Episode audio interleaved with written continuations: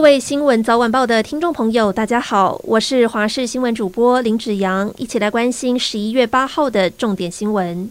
民众党新竹市长候选人高虹安的礼前助理争议不断，遭人检举掌控高虹安公务相关资金，也有在永龄基金会任职，高达六百万的年薪疑似作为高虹安的政治现金。而对此，基金会只说李姓男子确实有任职，但上个月已经离职。另外，仔细看林更仁提出的发票证据，高鸿安不止一次以报整数为由高报金额，和秘书长媒体参叙，还去高档餐厅，三个人就花了近万元。不过，对于一切的问题，高鸿安只说已经解释过了。民进党台北市长候选人陈时中被国民党台北市议员徐巧芯指控，在参叙后和北市联医副院长李雅玲搭肩，还有牵手。而徐巧芯昨晚再公布四十七秒影片，强调两人从走出餐厅就互动紧密。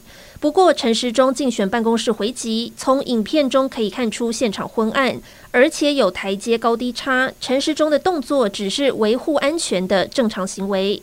陈时中也批评对手编故事模糊选战焦点，认为蒋万安阵营应该公开道歉。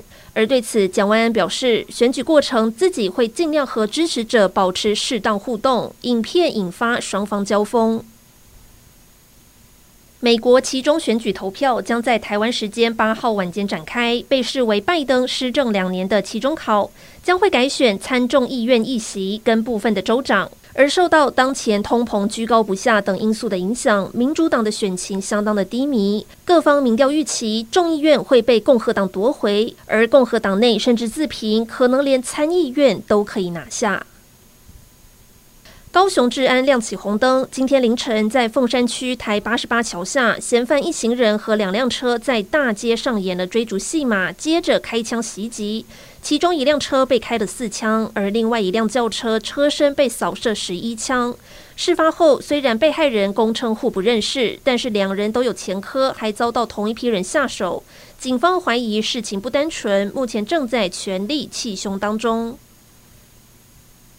南韩女团 BLACKPINK 全球巡回演唱会，台湾唯一一场在明年三月十八号高雄国家体育场开唱。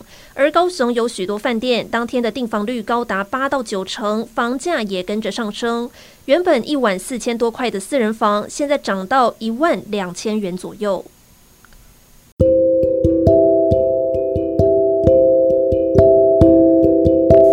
以上就是这一节新闻内容，感谢您的收听，我们下次再会。